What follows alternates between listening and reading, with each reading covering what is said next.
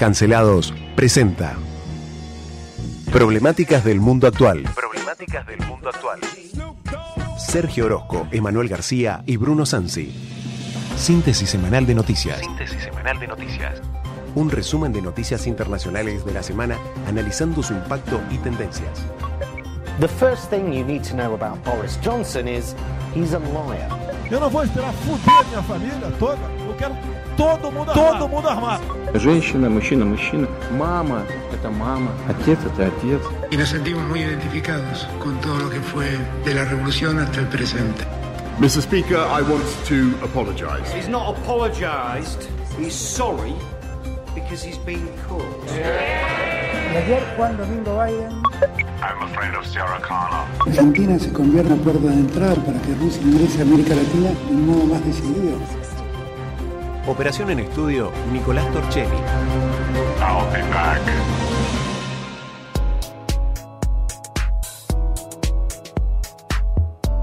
Muy buenas tardes, ¿cómo están ustedes? Hoy es viernes 13 de mayo, fin de semana, viernes y el cuerpo de Sergio Facundo Orozco lo sabe. ¿Cómo estás, Sergio, profesor de historia? Excelente, excelente. Se aproxima el fin de y se aproximan las grandes fechas. Contento porque pasó Boca de ronda. Una semana redonda. Quedó ¿Y afuera quién? cierto, cierto equipo rojiblanco. Así que va cerrando bien la semana. ¿Que Por ahora. de La Plata? Otro más. Otro más. Había muchos rojiblancos esta semana. Es futbolero el señor Orozco. En fin, ¿qué le vamos a hacer? Eh, se encuentra con nosotros un invitado, el señor Amador. Preséntese, por favor, cuéntele a la audiencia quién es usted. Hola, buenas tardes. Mi nombre es Amador Ruiz Muñoz, eh, residente acá de la ciudad de Trelew. Amador es cubano. Vino para hacernos el apoyo logístico en una entrevista que ahora el señor Nicolás Torchelli, que está en la cabina, nos va a ofrecer. Si todo sale bien, ¿con quién vamos a hablar? Bueno, hoy eh, la intención es hablar con Luis Alberto Mariño, un músico eh, destacado, activista dentro de la comunidad cubana, que está eh, coordinando lo que sería el stand azul eh, dentro de lo que es la Feria del Libro, el predio de, De la rural. de la rural, el predio de la rural. Eh, así que bueno, imagino que debe estar atento a nuestro llamado, nos va a estar hablando referente a, a todos los personajes que fueron a hacer este apoyo de lo que se, se conoce como las dos Cubas, porque hay una representación institucional del gobierno de Cuba y una representación la que llamamos censurada dentro de Cuba, que sería el periodismo independiente. Muy bien, entonces acá estamos en el aire ya con nuestro entrevistado. Así que, ¿cómo está usted, señor? Acá le estamos hablando. Luis Alberto Fernández Nariño, Bruno Sansi le habla. Buenas tardes, muchas gracias por la, por la invitación.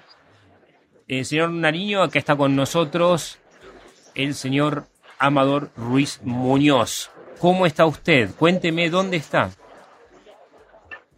Bueno, estoy acá en el stand eh, Patria y Vida, que es una exposición de cultura cubana que organizamos dos fundaciones argentinas, Federalismo y Libertad y Cultura Democrática. Y bueno, acá hemos estado desde el principio de la feria, eh, un espacio pequeño, pero que abarrotamos de libros de literatura independiente cubana. Señor Nariño, usted, eh, solo para recordarle a la gente, es músico, se encuentra en Argentina hace un tiempo, algunos lo conocen seguramente porque usted toca el violín en las manifestaciones que hacen los cubanos en Buenos Aires. Le comento que los estamos, estamos hablando del U20, nos escucha toda la Patagonia y en varios países también online. Eh, hay dos están en este momento en la Feria del Libro. ¿Cuál es la particularidad de ustedes? Cuénteme. Bueno, la particularidad de nosotros es que incluimos eh, privilegiadamente a editoriales independientes cubanas, que algunas fundadas en Cuba, dentro de Cuba, pero que no pueden editar sus libros porque tenemos que tener en cuenta que en Cuba todo lo que sea independiente y autónomo es considerado propaganda enemiga, aunque sea poesía, aunque sea literatura recreativa, novela, si es una editorial independiente, si no tiene la autorización del gobierno, autorización que por supuesto es imposible de, obtener si no eres parte del gobierno, eh, entonces te conviertes en una, en una editorial que hace propaganda enemiga y por lo tanto eh, peligra todo tu, tu, tu, emprendimiento, tu editorial y tu, tu propia vida, ¿no? O sea Entonces, que- hay muchas editoriales acá que fueron fundadas en Cuba, otras que están fundadas en el exilio y van- más o menos la particularidad es que reunimos libros de todas ellas. O sea que ustedes, en este momento, las cosas que ustedes muestran no están en el stand oficial cubano, sino en este stand azul. Usted dice que eh, no solamente eh, no se permite la disidencia política, sino tampoco la artística. ¿Podría ser un poquito más claro para que nuestra audiencia comprenda la dimensión del asunto? Mira, eh, primero hay, un, hay una censura de tipo contenido, o sea, todo lo que sea un testimonio histórico, periodístico o testimonial eh, alternativo al discurso oficial cubano, para ellos es propaganda enemiga y por lo tanto está prohibido y censurado dentro de Cuba, por supuesto. Pero además de eso, si hay un emprendimiento autónomo que no, que no, que no tiene los parámetros de censura del gobierno, automáticamente se vuelve también una, una, una iniciativa eh, que, que es propaganda enemiga. Entonces, todo eso cae en ese gran saco de, digamos, de censura y de ilegalidad en, dentro de Cuba. Y lamentablemente, fuera de Cuba, eh, se dispersa todo, porque hay editoriales que están en Madrid, en Miami, en Latinoamérica. Entonces, los libros de, de toda la literatura independiente cubana están regados por el mundo y la idea un poco de este stand fue reunir un poco de eso y dar para que se conozca mucho más lo que toda nuestra historia y todos los testimonios y toda la, la literatura que lamentablemente está dispersa por el mundo y que está prohibida en Cuba. ¿Y tuvieron algún tipo de enfrentamiento con el stand oficial? ¿Ha sucedido algo? No, mira, yo ni he pasado por el stand oficial para evitar cualquier tipo de provocación. Acá han venido a provocarme personas, eh, evidentemente, o mandadas por, la, por el stand oficial o, o simpatizantes que han venido a decir que esto es el imperialismo, eh, a, a, gritar consignas de esas que ya tienen seis décadas de, de creadas. Pero eh, nosotros somos pacíficos, estamos tranquilos acá. Básicamente lo que nosotros queremos es existir y explicarle a las personas que existe otra Cuba, que existen muchos libros censurados dentro de Cuba, que existe mucha literatura cubana, mucha historia, mucho pensamiento que está prohibido en Cuba y por lo tanto que es una aberración porque yo le, varias veces algunos argentinos me han dicho, bueno, pero más o menos es así, en todos los lugares hay censura. Digo, bueno, dígame un autor argentino que no se pueda publicar en Argentina o dígame un tema del que no se pueda publicar un libro en Argentina, a ver si es la misma historia. Entonces, ahí mismo se dan cuenta de la aberración de la que estamos hablando, un país que es una dictadura totalitaria por esa razón. Claro. Porque no permite ningún otro discurso alternativo. Acá lo, la última vez que se prohibieron libros así de forma masiva fue justamente durante la última dictadura militar. Amador Ruiz Muñoz le quiere hacer una pregunta, Luis Alberto. Buenísimo. Buenas tardes, Mariño. Buenas tardes, Amador. Eh, Encantado mira, de escucharte, hermano. Gracias igualmente, lo, propio. Y primero que nada te quiero felicitar por todo el trabajo que estás haciendo, como tú bien dijiste, pacíficamente, en honor a la democracia. Y es muy lamentable estos hechos que han ocurrido, que tú lo has denunciado en las redes, de estas personas que se han presentado de forma obsecuente y nada democrática a interpelarte por una gestión que tú estás haciendo lícitamente dentro de, eh, del predio de la rural.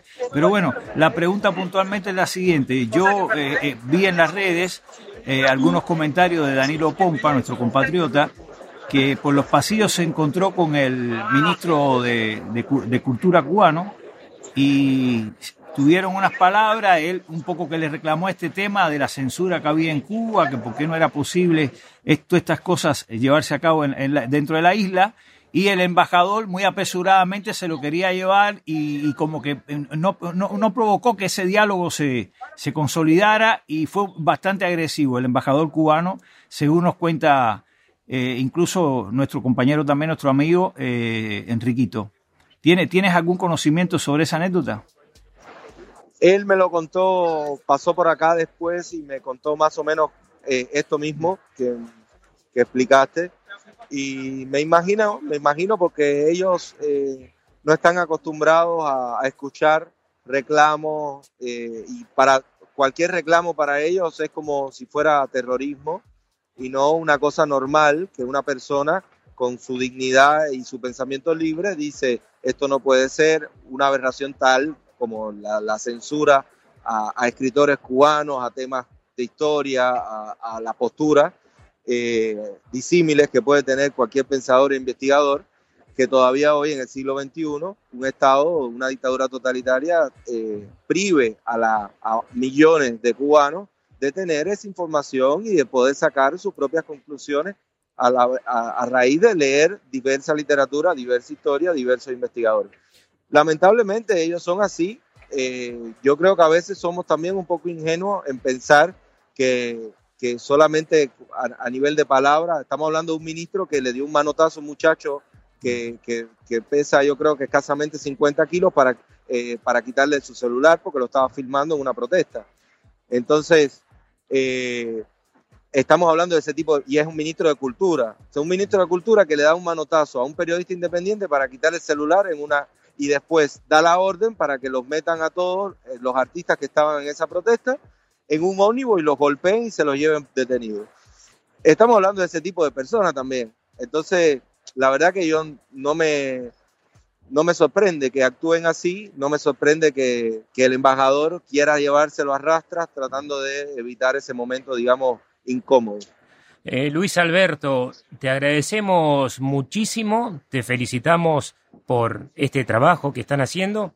Realmente una cosa importante que va a hacer historia. Tal vez hoy no se nota, pero va a ser historia. Si te parece, Luis Alberto, nos encontramos en unos 15, 20 días otra vez en el programa, porque por lo menos cada dos semanas vamos a tratar siempre alguna noticia importante de la cuestión cubana. ¿Te parece, Luis Alberto?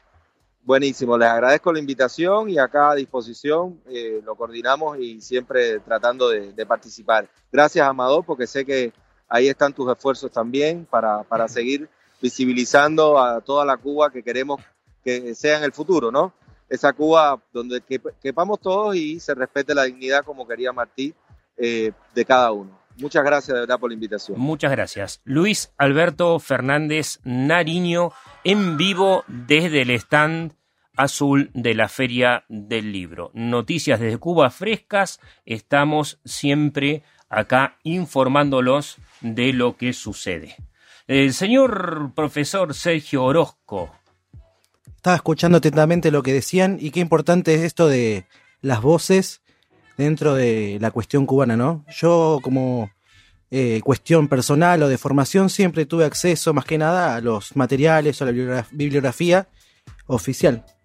Me, me, he educado con los libros de la editorial de Ciencias Sociales de La Habana por mi formación política e ideológica y lo importante siempre es que se pueda discutir, debatir y charlar y qué bueno que en este escenario en nuestro país se puedan escuchar las voces de las personas que no pueden expresarse en su país. Y lo bueno tuyo, Sergio, una de las cosas más importantes que uno siempre valora, como vos decís, soy de izquierda, pero no estoy a favor de ninguna dictadura, ni de izquierda ni de derecha. No, no, lo importante siempre es la defensa de los derechos humanos en este caso la libertad de expresión. La libertad de expresión no solamente por la capacidad que tiene uno para expresarse, sino que también tenga los medios y que el Estado siempre brinde la posibilidad a las personas de que se puedan expresar y dar su mensaje. Sí, es interesante esto porque el Estado a veces es interpretado como, como, que pertenece a los que ganaron las elecciones. Y el Estado es de todos y ellos trabajan para todos nosotros y también nos tienen que representar a todos. Y hablando del Estado, una información de un minuto nomás, que es noticia internacional porque esto salió en varios portales internacionales. Nos referimos al diario El País. El título principal es La inflación en Argentina alcanza un 58% interanual en un clima creciente de conflictividad social. 58% interanual de inflación en Argentina es noticia mundial. Eso es lo que va por el momento, ¿no? Hasta el momento. Eh, ¿Cuánto se estima? Yo escuché hoy que posiblemente dicen el 70%. Sí. Otras personas dicen que incluso vamos a llegar a los tres dígitos. Esperemos Hay que no. personas que están ya agitando el fantasma de la hiperinflación. Si uno toma los procesos, no solamente este año, sino los años anteriores, vemos ese porcentaje ya reflejado. Eh, por lo menos en, no solamente en, en años, sino ya en momentos de procesos o de coyunturas. Entonces, es algo que más o menos, ponerle que desde el 2006 o 2009, la inflación no ha parado. Por No, lo menos. eh, no, no, y esta es la más alta en los últimos 30 años.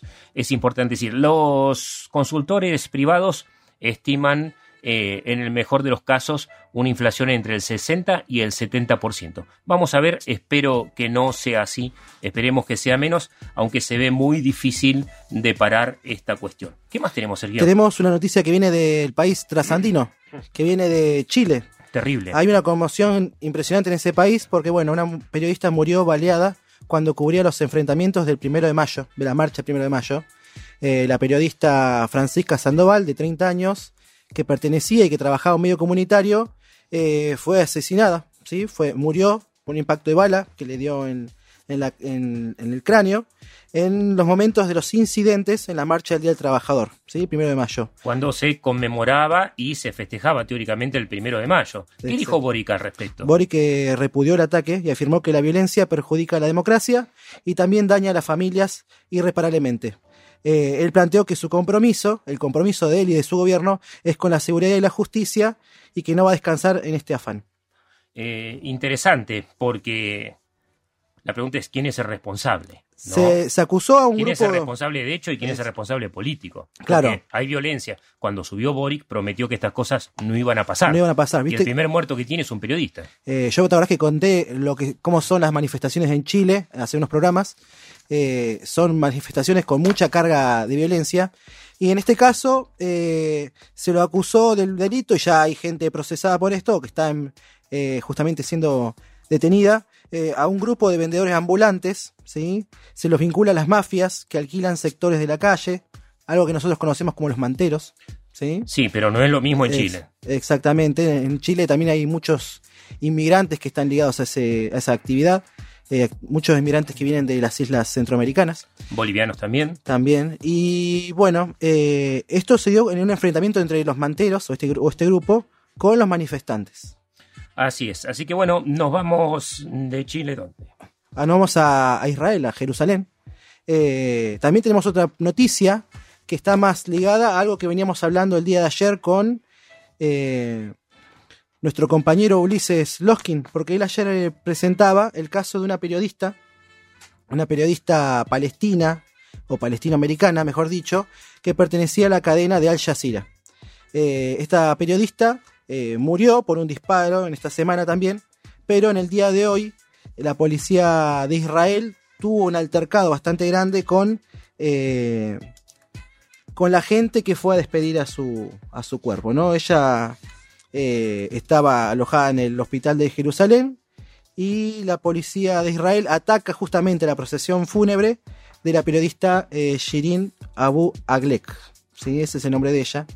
Eh, esta información la extraemos del diario eh, The Guardian, el diario inglés, el diario británico, eh, y lo corroboramos con otros diarios también de, internet, como por ejemplo Al Arabiya, el diario Times de Israel. También encontramos información sobre esto y vimos los videos en el diario El Ámbito ¿sí? y el Comercio en Perú. El diario France 24 también se hizo eco esta noticia, en la cual va presentando, va mostrando eh, los incidentes en los cuales se muestra a las imágenes del ataúd de la reportera palestina eh, que se está cayendo en un enfrentamiento donde aparece la policía que trata de quitar eh, las banderas palestinas de la multitud. ¿Qué dice la policía? Dice que los dolientes, las personas que estaban allí, estaban perturbando el orden público. Esa fue la excusa o el motivo por el cual la policía justifica su acción contra eh, esta gente. Bueno, trajiste un tema. Traje un tema, un tema que es bastante representativo de, de, la, de la lucha del pueblo, pueblo palestino. Eh, este tema justamente se llama Dimi Falastani, que es interpretado por Mohamed Asaf. Ahí lo escuchamos un poquito.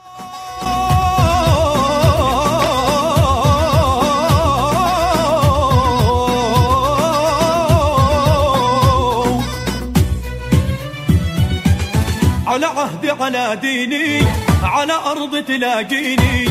أنا لأهلي أنا فديهم أنا دمي فلسطيني فلسطيني فلسطيني. أنا دمي فلسطيني.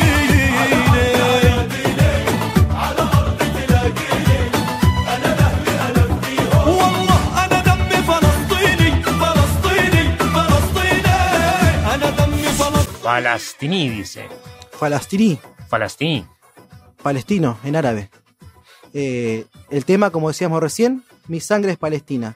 Esta es una persona que es muy famosa, es una celebridad árabe. ¿sí? Él es eh, Mohamed Asaf, que es el ganador de una de las versiones de Arab Idol. ¿Vieron cómo eso? American Idol, pero árabe. Pero árabe, ¿sí? O como acá en Argentina hay uno parecido que se llama La Voz, que lo conduce Sí. Marley. Bueno, él es el ganador de ese certamen, creo que la segunda edición. Eh, Mohamed Asaf es hijo de palestinos exiliados, ¿sí? Eh, él nace en la ciudad de Misurata, en Libia, y sus padres, eh, ¿cómo decirlo? Ellos se van de, de su tierra de nacimiento después de la guerra árabe- árabe-israelí. israelí. Israelí, muy bien, Is- Sergio. Israelí, por eso dice Israelí. Israel se dice en hebreo, Israel en español. Eh, Yisraeli, capaz en algunos documentos antiguos, aunque se duda un poco de esa procedencia. Eh, ellos se van, esta familia se va eh, tras la guerra, guerra árabe-israelí, muy conocida también por los árabes como la Nakba, ¿sí? que es la palabra que designa la catástrofe, según ellos Que es la guerra del 48. la guerra del 48. Esta canción tiene un fuerte contenido político, muy fuerte. Obviamente por eso también es cantada por esta persona, esta celebridad, ¿no? Trata de llevar adelante su mensaje de lucha o por lo menos de eh, reivindicar a su pueblo. Por Algunas- menos de resistencia. de ellos. resistencia, obviamente. Pero algunas frases eh, las, las resalté acá. Eh, por ejemplo, cuando él habla de que dice su juramento, siguiendo su religión, que él pertenece a su gente y sacrifica su alma por ellos. Por eso, su orgullo y arabismo, Al-Quds los llama. Al-Quds es el nombre árabe que le dan a la ciudad de Jerusalén. Nosotros sabemos que Jerusalén está dividida, por lo menos a grandes rasgos, en dos partes, ¿no? Una parte de Palestina ahora y una parte eh, judía. Sí. Más allá de que también hay barrios cristianos. Hay barrios cristianos, coptos, de hecho, algunos eh, armenios, Sí. también barrio armenio, ahí en la ciudad vieja. ¿no? Tenemos en menos de un kilómetro cuadrado, tenemos eh, en la mezquita de la Roca, que es el Sancta Santorium para los israelíes, la mezquita de Al-Aqsa, el, donde murió Cristo, Eh, está la iglesia del Santo Sepulcro. del Santo Sepulcro, todo ahí en 500 metros de, Nada, de das, vuel- das vuelta y hay algo histórico, o por lo menos que está mencionado en algún documento. La Biblia eh, entera está ahí. La Biblia, eh, parte obviamente tanto de la cristiana como de la, de la parte hebrea, judía. Eh, y también esta cuestión de que, por ejemplo, la diversidad que hay, ¿no? Porque, por ejemplo, vos estás del lado israelí o controlado por el Estado israelí y ves del, la- de otro lado del- de los muros, ves la parte palestina, pero a su vez también ves iglesias ortodoxas ligadas al culto, por ahí decirlo ruso, ¿no? Eh, O la rama Sí. rusa de la- de la- Sí, sí. del cristianismo. En realidad rusa y la rama griega. Es más, eh, cuando estuvimos de viaje por Jericó, eh, conocimos un, un edificio muy importante que es un museo, que podríamos hablar de- en los próximos programas, que justamente es ruso y que fue inaugurado por Dmitry Medvedev cuando él reemplazó a Putin en el cargo de la presidencia en un intervalo corto. Sí, Sí. porque Putin no podía ser reelecto, entonces No. puso al amigo. Exactamente. Eh, Dicen que ya no él es tan fiel como antes. No, no, incluso Putin está usando otras figuras políticas eh, para poder justamente llevar adelante la, la divulgación de diferentes planes que tiene el Estado ruso. Mira, en un ratito hablamos de Putin, pero seguimos con los árabes. Vamos un toquecito al Mundial de Qatar, si te parece, Sergio. Dale, ¿qué- ¿A vos te gusta el fútbol? Me encanta el fútbol. Parece que la FIFA amenazó con rescindir los contratos de los hoteles que no acepten a homosexuales. Sí, es- ¿De qué se trata esto? esto es una investigación que, estás, que estuvieron haciendo diferentes medios escandinavos, una especie de alianza nórdica, que tienen una cruzada contra el Estado de Qatar. Ahora, Ah, ah, ahora voy a explicar por, ver, ahora voy a explicar por ver, qué. Las cruzadas son otra cosa. Esto es No, pero- LGBT más. Pero en este caso, eh, estos medios eh, escandinavos, ya les dije recién, son de Noruega, de Suecia y de Dinamarca. Eh, hicieron una especie de experimento en la cual se trataron de comunicar con 69 hoteles de Qatar. Ellos se hicieron pasar por una pareja gay recién casada y eh, el resultado que tuvieron al hacer sus reservas fue que eh, tres se negaron directamente a aceptar las reservas, eh, 20 de esos hoteles les pidieron evitar demostraciones públicas de afecto y 13 directamente también ni siquiera respondieron a las solicitudes.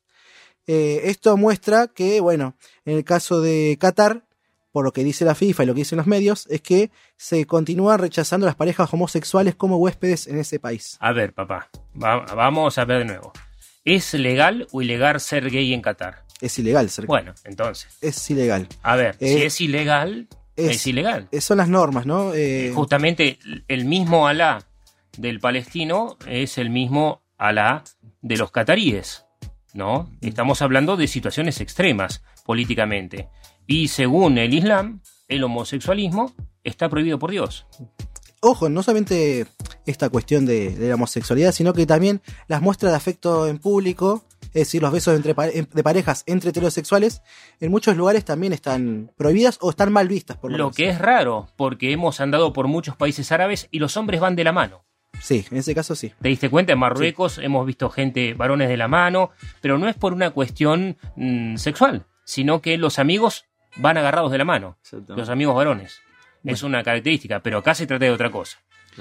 Eh, el miembro o uno de los encargados de la seguridad del torneo, de lo que va a ser el Mundial, Abdulaziz Abdullah Al-Asnari, eh, dijo que en realidad esto es una cuestión de proteger a las personas homosexuales, obviamente la posible represalia que puedan tener los pobladores del país o del lugar. ¿sí?